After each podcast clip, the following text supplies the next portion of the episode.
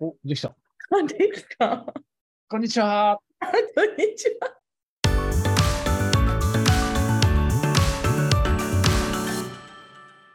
あ、あすハごいロウィン調ですね。はい。もうすぐハロウィンなんで、10月末。でも、10月って言ったらあれですから、もうチャプターで言ったら新しい期が始まる。そうですよね。あと6ヶ月間どうもお疲れ様でした。ありがとうございました。ありがとうございます。お疲れ様でした。で10月からスタートしてくださる新しいリーダーシップチームの皆さんね。でチャプターのメンバーの皆さんの命運が、ね、もう両肩に重くのしかかって、ズズズズズズズっとしてるんじゃないかと思うんですけどね。はい。はい。よろしくお願いいたします。お願いします。プレジデントをやられたエーのジェント人気、そこから1年やりました。おーどうですかでも、その頃思い出してみて。最初は、すごいワクワクしてましたね。うん。なんでしょう。やっぱ一番俯瞰してプレジデントってチャプターを見られるので、はい。どういうふうに60人近くのメンバーと一緒にチャプター運営ができるだろうっていうのをすごくワクワクしてたんですけど、はいで1年経ってみて思ったことはすっごく楽しかったんですよ。うん、いいですね。皆さんのおかげでメンバーの皆さんのおかげで本当に楽しく1年間やらせていただいたなと思ってチャプターメンバーに対するすごいなんか愛が生まれましたね。あ、でも、ありますよね。役員とかね、そのプレゼントはじめとしてリーダーシップチームをやってみるまでは、そのリーダーシップチームの人たちがどれだけこう思いを持って、メンバーのためを持って頑張ってくれてるかって全然こう想像できないと思うんですけど、はい、やってみて、初めてその辺の、これまでプレジデントが詰めてくれた人たちの苦労とかを分かって、逆にこう、メンバーに対するこの自分の気持ちがこう、募ってくるみたいなのありますよね、やりながらね。いや、すっごくそれは感じましたね。自分がそのリーダーシップチームにいなかったら、そのなんか本当の中枢の部分って見えないなっていう思いがあったんですけど、はいなんかそれを実際自分が中に入ることによって、見えないっていうことを知った上でやってるからこそ、できる限りみんなにもその輪の中に入ってもらいたいなっていう思いが結構強くなって、うん。いろいろこういうことやってる、ああいうことやってるっていうのを、私たちそのリーダーシップチームから発信するというよりは、はい各コーディネーターとか、他のメンバーの方から言ってもらうみたいなことも意識してたなぁと。うん。そうすると、リーダーシップチームだけでなんかやってるよねとかじゃなくて、はいみんなでチャプター運営に携われるなっていうのを雰囲気として作りやすいなと感じたんですよね。みんなでやろうっていうのが強かったので、うん。まあ結果として1年走り切ってみて、みんなと一緒に何か一つのまあ成果だったりとか、うん実績が作れたっていうことが楽しかったんですよ。いいですね。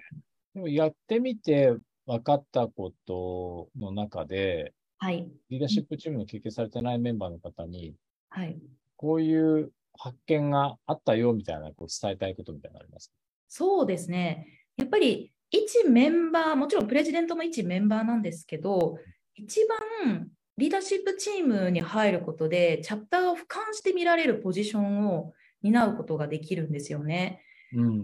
チャプターの運営の中枢、コーディネーターも含めて関わることで、俯瞰して見られるっていうのはやっぱりすごくいいなと思うんですよ。うん例えば今、チャプターの強みがどこにあって、はい反対に課題がどこにあるのかっていうことが、うん俯瞰すると見られるようになるので、うん。そうすると、例えば、うちのチャプター、ビジター招待、ちょっと個人差あるよねとか、うん。でしょうね、リファーラルがちょっと内部に偏りすぎてるかもねっていうのがもし見えたときに、うんじゃあ、どういう動きをしたら、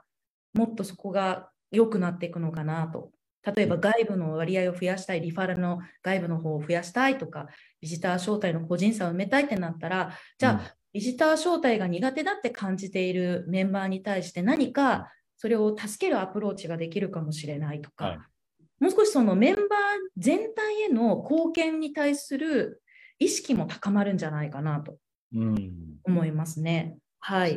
で、なんかあの、会社とやっぱり似てますよね。うんうん似てます、似てます。ね、やっぱり例えば、な一社員だと、そこまでこう、意識を持って、こう、全体を見たりする機会まあ、見ようともしないかもしれないし、見る機会もあんまりないと思うんですけど、はい。まあ、一度そういう、例えば今役員をやるとか、あるいはそういう責任を任されるとかっていうことがあると、はい。こう意識が変わって、もう全体が見えるようになるから、うんこう、それまでの、こう、景色、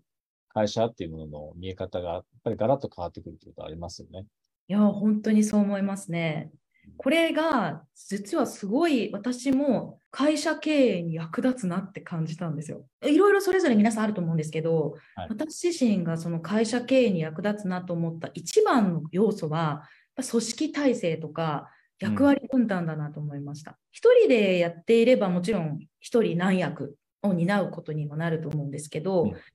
従業員を雇って会社のその組織として経営をしていく場合に誰に何を担ってもらえたら一番生産性が上がるかなとか業績が上がるかなっていうところが、そのチャプター運営とすごく似てるなと思ってうん。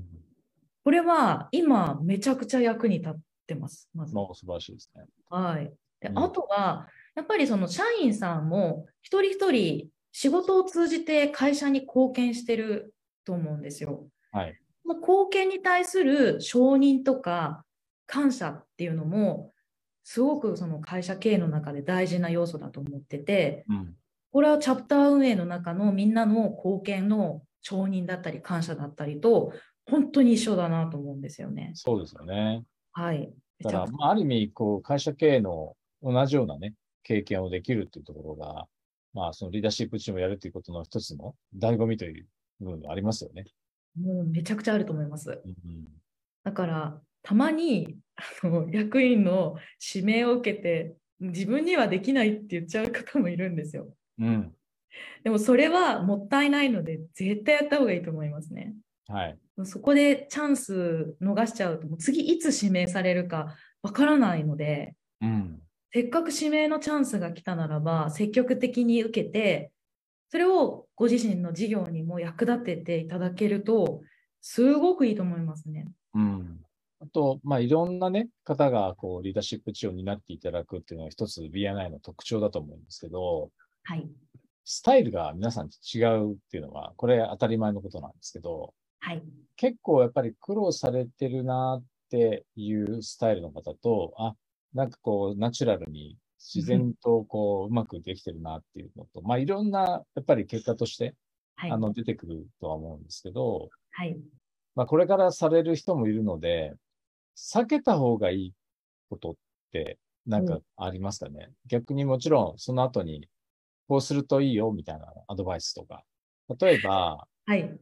ちょっとく苦労されてるなって、僕は、あの、これまでにね、見たリーダーシップチームで思ったパターンとしては、はい。みんなの、全員のこう、コンセンサスを得なくちゃっていう意識がすごく強くて、はい。お伺いをやっぱりね、たびたびこう、立てるわけですよね。はい。で、そうすると、やっぱりいろんな人がいるので、一つ意見がまとまるなんていうのは、こう奇跡的な状況なわけじゃないですか。おっしゃる通りですだね。から必ず聞けば、聞くたびにこう意見が分かれるんですよね。そうですね。チャプターの。まあはい二分しちゃうというか、まあ例えば三分しちゃうみたいなことがあるので、うんで、それってすごく、あの自分の首を絞めてしまうっていうかね、やりにくくなる状況を作ってしまうだけでうん、で、そういうよりは、むしろ、リーダーシップチーム内でしっかりと揉んで、そのリーダーシップチーム内でコンセンサスを作る。で、あともちろんね、リーダーシップチーム以外の人の意見を聞いて、フィードバックを聞くのはいいと思うんですけど、はい。全体に聞いてしまうと、当然いろんな意見が出てきちゃうので、はい。まとまらなくなっちゃうじゃないですか。そうですね。なので、まあ、やっぱりそこ、リーダーシップチームっていうぐらいなので、ある意味、やっぱりリーダーシップを発揮するっていうことを期待されているという前提でですね、はい。もうこれでいくよって、もう決めちゃっていいと思うんですよね。うん。うん。で、まあもちろんそういった決めたことが、まあ皆さん賛同してもらわなきゃいけないんですけど、うんで賛同してもらうためにどうするかっていうことを、いろいろ日本で言うと根回しとかあるじゃないですか。はい。見ますね。で、それって、ちょっとした根回しってやっぱりチャプターでも必要で、決めたことが受け入れられるか受け入れられないかっていうのは結構大事なわけですよね。はい。受け入れられる土壌を作るとか、うんうんあるいは受け入れてもらうためのコミュニケーションの仕方っていうのが大事なんであって、で、みんなにお伺いを立ててコンセンサスを作るというのは、すごく民主的な響きがあるじゃないですか。そうですね。で、それって大きな落とし穴で、結構多くのリーダーシップチームが甘い半年ごとに陥ってしまってるはい。状況なんじゃないかなと思うんですよね。はい。まあ基本、まあリーダーシップチーム、まあ言ってしまえば、プレジデントが責任を、自分で責任を取るんで、これで来ますって言い切れるぐらいの覚悟。でも、なんていうかな、上からトップダウンでこう押し付けるっていうのだと、やっぱりうまくいかないので、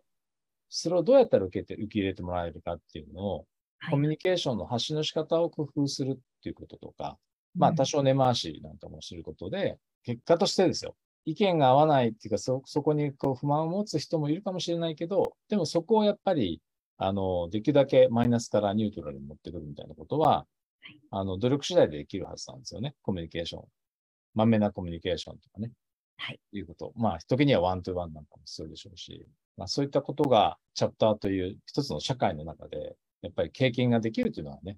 うんすごくいい部分じゃないかなと思うんですよね。本当にそう思いますね。いやーその今の意見のまとめ方とか伝え方っていうのは私自身もうん。お伺いを立てたら絶対いろんな意見が出るっていうのはやっぱり自分も経験したことがありますし、はいでやっぱり大きな例えばプログラムさっきのダイヤモンドグロースとかもそうですけど、大きなプログラムとかイベントをやるぞとやるという時に、うんそれをやることによる成果期待できるもの成果とかみんながその先に何を得られるのかとかそのあたりをある程度もうリーダーシップチーム内でちゃんと共有しておいて最終的にはそれを自信持って伝えるっていうことがいいのかななんてすごく今思いながら小野さんのお話をお聞きしてましたね。うん。で、意外とですね、あの、リーダーシップチームの中でうまくこう、コンセンサス作れたんだけど、全体で、あれって思って、こう、あ の、結構反対する人が多いみたいな状況にちょっと驚いたりすることも、場面、そういった場面もね、はい出てくることもある、結構あると思うんですよ。はいでこれって、まあ、もしかしたら、その、見えてる景色がね、やっぱリーダーシップチームと、ね、それ以外の皆さん、メンバーの方たちって違うので、はいある意味自然なことなのかもしれないんですけど、でその視点の違いによってどういうふうなかん、あのなんていうか、意見が出てくるかっていうのは、ある程度予想しなくちゃいけないし、そうですね。あの、事前にそうちょっとね、そのサンプリングじゃないですけど、その何人かにこう意見を聞いてみて、予測を立てるっていうんですかね、反応に対する予測を立てるっていうことも必要かなと思いますよね。はいだけど、そのね、もし違った意見が出てきたときに、その人に迎合するっていうことではなくて、はい参考に、あの、そういった意見をね、部分的にだとか、全体的にだとか、その状況によりますけど、取り入れてみるとかっていうことも、もしかしたら選択肢になるなるかもしれないし、そうですね。うん。なんか、そうですね、その根回しをするって話がさっきあったんですけど、はいチャプターの中でもご意見番みたいな方とか、情報発信力のある、影響力のあるメンバーがやっぱりいるんですよ。うんはいでそういった方に聞くときに、これをやろうと思うんですけど、いいですかっていう聞き方よりは、これをやろうと思っていて、うんみんなに受け入れてもらいたいんだけども、うんそのためにはどう伝えたらいいかなとか、なんかどういう要素があるといいと思いますっていう聞き方をして、はいでその方にいろいろ意見を引き出してもらってうんましたね。そうですね。どうやったらいいですかって聞くのもいい,、い、いと思いますし、あと、あの、うまくね、こう、皆さんが、そう協力してもらえるような体質状況を作るために、お力を貸してもらえませんかって。そうそうそうそうその方が、その人も、だから、もしかしてもともと反対寄りだったかもしれないけども、力を貸してもらえませんかって言われると、あ、なんか協力してあげたいなっていうふうにはい思ってもらえる可能性も出てくるし、そうですね。しかも先に情報を知れるっていう、そのなんか、これは優越感って言っていいのかわからないんですけど、いずれみんなに広く伝えはするんだけども、やっぱ先にあなたに伝えておきたいんだっていうことを伝えておくと、結構それでなんか喜んでくださる方もいて、うんそういう心理じゃないんですけど、まあ、うまく活用するっていうのも大事だなって思いましたね。そうですね。あとは逆にこう、こうした方がいいよみたいなのはありますかこれはよくやっぱり陥るものだと思うんですけども、うん何か意見があると、プレジデントに集中する、意見が集中する、連絡が集中するっていうことをよく聞くんですよ。ああ、なるほど。ははいい、なんかこうもっとこうしたらいいのにみたいな、はいメンバーのこれ前向きな意見も含めてなんですけど、直接プレジデントに行くとプレジデントもパンクしますしもちろんプレジデントだけじゃなくてそのリーダーシップチームに対して特にバイスプレジデント初期見会議あるいはエデュケーションコーディネーターのこの4名に意見が集中しちゃうとやっぱりその4人で何かを進めなきゃいけなくなってしまうこともあるかなと思っていて、例えばビジターに関する、ビジター招待に関することだったら、ビジターホストコーディネーターに相談してねとか、リファーラルのことだったら、そのリファーラルを、なんか、なんでしょうね、こう管轄している方に対して、ちょっと相談してみてねっていうのを最初に明確に伝えておくと、リーダーシップチームのちょっと特に4人に意見が集中するっていうことはないのかなと、自分自身がやってて思ったんですよ。で、また、その各コーディネーターの方に、そういう相談窓口になってもらうことで、一定の権限というか、うん。その役割の権限もお任せできるっていうメリットもあるなと思っているので、うんやっぱり最初にそういった窓口、連絡の窓口をメンバーに対して明確に打ち出すっていうことも大事ではないかなと思いなます。るほどね。はい。確かにありますよね。それぞれの役割に基づいた、こそうう、そう連絡先みたいな感じですかね。そうですね。うん。それでももう自分で判断できないってなったらコーディネーターからそれぞれじゃあプレジデントとかバイスプレジデントに相談が行くようにすることでうん連絡の集中をある程度防ぐ、まあ、分散というかいい意味での分散分担ができるようにうん。なと思います。そうですね。はあいと、もう一つ、えっと、チャプターサクセスミーティングでしたっけあはい、リーダーシップチームとね、あの、7人の役職者が集まってやると思うんですけど、はいそこのミーティングのやっぱりリズムってすごく大大切だと思うんですよね。うん時にはね、こう見かけたりするのはあんま良くない例ですけど、やったりやらなかったりみたいな、 はなんか気まぐれな開催頻度だったりとかってするところがいあったりするところを見たこともあるんですけど、まあ、えー皆さんのチャプターはないと思うんですけど、あと、その定期的に開催するってリズムだけじゃなくて、はいその、やっぱり毎回、うん定期的にやってるところやっぱりマンネリ化してしまうというかね、はいやることが目的になりなってしまいがちだったりするので、はいあの、毎回の、やっぱりこう、今回のミーティングは、やっぱりどんなことを解決したいのかみたいな、そのアジェンダを事前にですね、議題ですよね、はいあの整理しておいて、はいあのあらかじめこうシェアしておくとか、うんいうことはすごく大切だなと思いますね。結局、その皆さんがね、時間を投資して、チャプターのためにこう時間を割いてくださってるのに、はやいっぱりそこの生産性というかね、あ確かの、に効果性が下がってしまうのはすごくもったいないので、はいそこは一つやった方がいいんじゃないかなと思う部分として、そうですねそうさせてもらいました。あありがとうございますありがとうございます。ありがとうございますありがとうございます、皆さん。新鮮でした。はい。今はい日。はハロウィンスタイルではい。カジュアルにやってみました。はい。いかがだったでしょうか。はい。楽しんでいただけたら嬉しいですちょ。っとね、カジュアルすぎて、ねその辺はちょっとご容赦いただければと思います。そうですね ありがとうございます。はい、ありがとうございました。はい。今日のタイトル何でしたっけね今日のタイトル、はい。まあ、何しましょう。まあリーダーシップチームの話でしたから、まあ、はいリーダーシップチームをやる意義みたいな話と、はい。ね、それから、落とし穴と、えーやった方がいいよっていうね、ポイントをちょっとお伝えした感じだったと思うんですけども、リーダーシップチームは何者だみたいな、 それなんか何者だシリーズありましたね。ありましねた。はい。それのリーダーシップチームの何者だでお届けいたします。お届けいたしました。ありがとうございました。ありがとうございました。